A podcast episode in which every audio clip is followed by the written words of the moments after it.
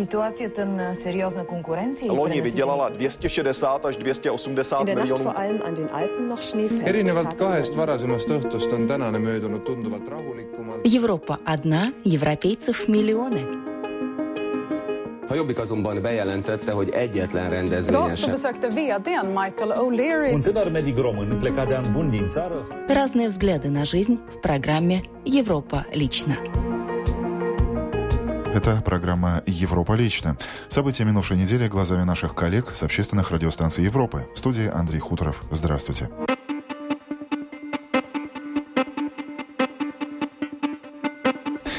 Сегодня в выпуске жители Болгарии призывают готовиться к холодной газовой зиме. Возможный кризис с поставками природного газа в сочетании с экономическим кризисом в канун зимы чреват для Болгарии весьма неблагоприятными последствиями.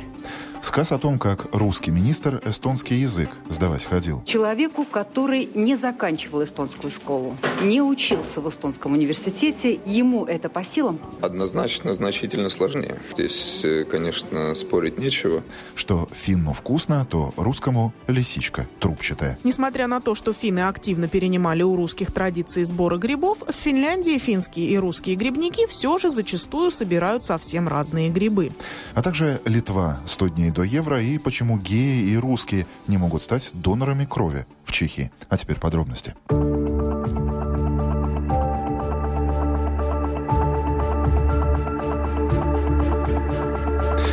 Напряженность между Москвой и Киевом грозит обернуться перебоями с поставками российского газа в Европу. По этому поводу уже сейчас переживает в Софии. Это слишком серьезно, предупреждается граждан политики, не исключая повторения холодной газовой зимы. Подробности в сюжете коллег с Международного болгарского радио. Неделю назад вице-премьер Болгарии Екатерина Захарьева предупредила, что существует вероятность газового кризиса, какой разразился в 2009 году. Тогда из-за осложненных отношений между Москвой и Киевом поставки российского газа, идущего через Украину, были прекращены посередине зимы. На этой неделе опасения были подтверждены министром экономики и энергетики Василом Штоновым.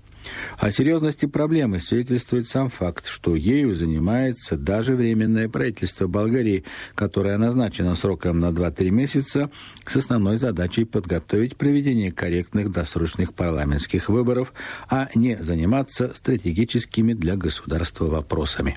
Свыше 90% валового потребления природного газа София обеспечивает путем транзита российского газа через Украину. Потому министр Штонов предупредил, что если даже поставки не будут прекращены, а лишь сократятся, то ситуация в государстве станет очень серьезной. Потому власти предпринимают все меры для замещения поставок. Ведутся переговоры с Грецией, с которой у Болгарии есть соглашение о получении газа в случае кризиса. Это, однако, вынужденное, временное решение, поскольку при кризисе в самой Греции будет чувствоваться нехватка голубого топлива. К тому же его цена намного выше, так как поступает оно по терминалам для сжиженного газа. Более серьезная альтернатива – это будущие поставки газа из Азербайджана по так называемому Южному газовому коридору. София уже подписала с Баку договор о импорте 1 миллиарда кубометров газа в год из месторождения Шах-Денис с 2020 года. Строительство соответствующего газопровода, однако, было начато на минувшей неделе. Да и ответвление газопроводной системы Болгарии на Турцию и Грецию еще не сделаны. Вот и выходит, что перспективы диверсификации источников газа, может, и порождают оптимизм, но реальной альтернативы поставок из России пока что нет. Кроме более дорогого газа через Грецию и использования относительно небольшого количества, сохраняемого в подземном хранилище в Чирене. Таким образом, возможный кризис с поставками природного газа в сочетании с экономическим кризисом в канун зимы чреват для Болгарии весьма неблагоприятными последствиями. Литва отметила на этой неделе знаменательную дату. До перехода наших южных соседей на евро осталось ровно 100 дней. В честь этого события на фасаде Центрального банка появилось световое табло. Оно торжественно отчитывает минуты, оставшиеся до денежного часа X, когда литы и центосы сменят евробанкноты и монеты с изображением Гидеминоса. Пока что все идет по плану, убедился мой коллега Александр Двоеглазов с литовского радио ЛРТ. Глава банка Витас Василяускас заверил, что подготовка к переходу на общеевропейскую валюту идет по плану. За последние месяцы было выполнено одно из важнейших заданий. В хранилище доставлено 97 тысяч отчеканенных монет, половина намеченного их количества. В ближайшие месяцы начнется распределение монет, а позже и банкнот коммерческим банкам.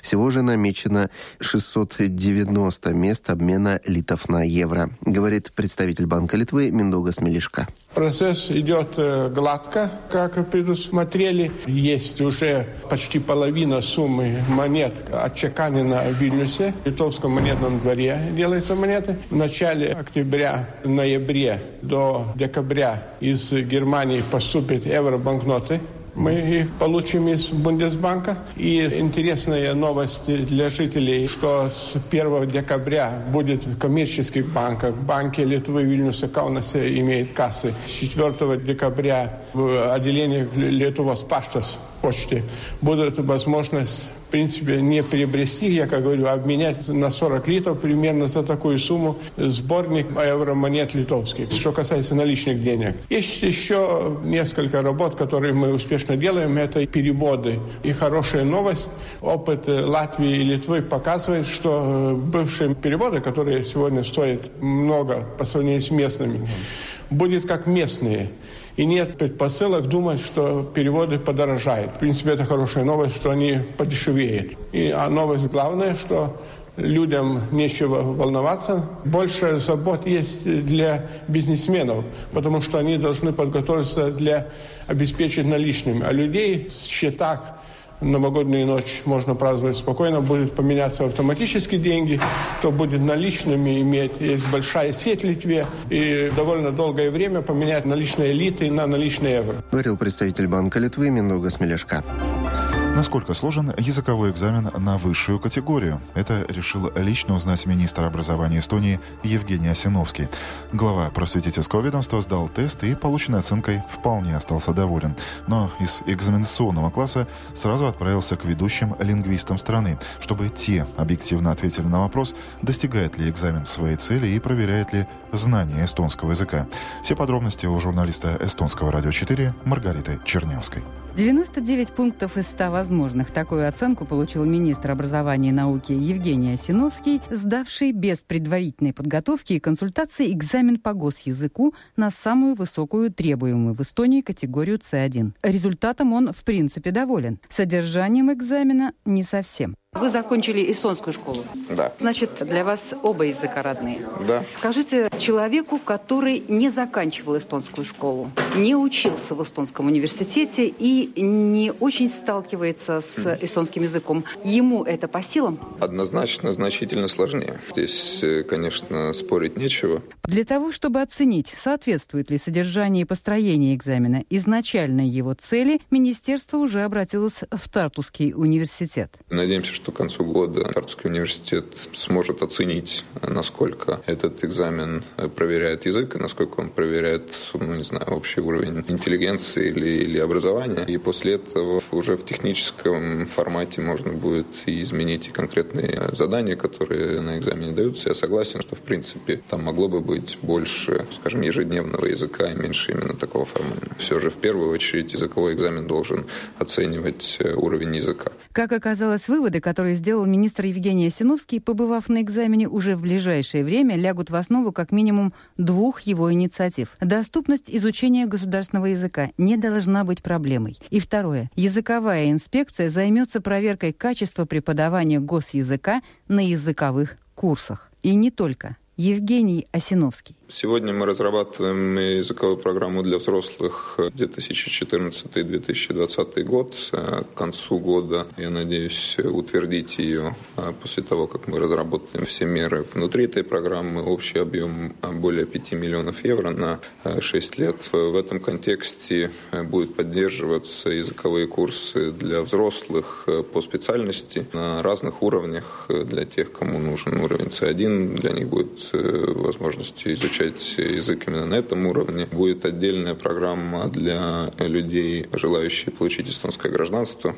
Надеемся, что с начала следующего года уже эти возможные языковые курсы уже будут открыты. По данным статистики, в 2013 году количество зарегистрировавшихся на экзамен С1 не дотягивало до 500 человек. Экзамен сдали чуть больше 100, причем не отваживались прийти на экзамен примерно столько же.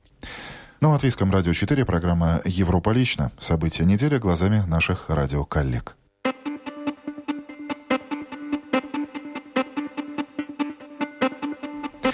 Чешские центры по переливанию крови стали чаще говорить «нет» потенциальным донорам. Так, врачи отказываются принимать кровь у гомосексуалистов, русских и даже слишком загорелых людей. Мол, раз человек слишком загорел, значит, много путешествует, а это уже риск. Подробности в сюжете Кирилла Щелокова с «Радио Прага» каждому донору врачи относятся не только как к благородному человеку, желающему помочь окружающим, но и как к потенциальному носителю опасных болезней. Болезней, которые передаются при переливании крови. Причины для тревоги есть. Даже статистика, с которой сложно поспорить, говорит, что за последние пару лет в Чехии сильно возросло количество заболеваний ВИЧ и гепатита С. Мы спросили заведующую Центром переливания крови одной из пражских больниц Данилу Душкову, можно ли как-то описать типичного донора крови, относящегося к группе риска?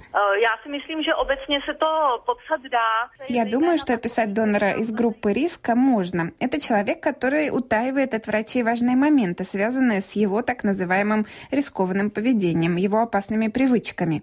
Это люди, потребляющие какие-то препараты, не следящие за своими контактами. Я попробую конкретизировать. Это наркоманы, люди, которые постоянно меняют половых партнеров, люди, занимающиеся сексом за деньги. Опасными донорами считаются и те, кто длительное время путешествует по странам, в которых есть риск заразиться малярией, желтой лихорадкой. Это тоже болезни, которые передаются при переливании крови. Донорами крови не могут быть те, кто болели или болеют гепатитом Б и С, СПИДом, туберкулезом, люди с диабетом, тяжелой формой эпилепсии и многие другие – Список болезней, при которых нельзя сдавать кровь, достаточно большой.